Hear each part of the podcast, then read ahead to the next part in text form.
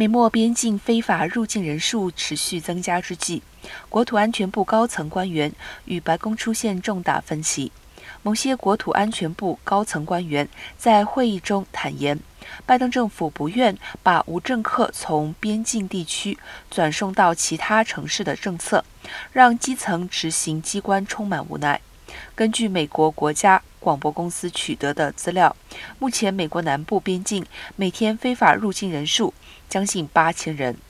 由于人数不断增加，边境地区共和党籍州长则自行将境内取缔无政客送往民主党执政城市，让美国国土安全部官员对于边境问题倍感压力。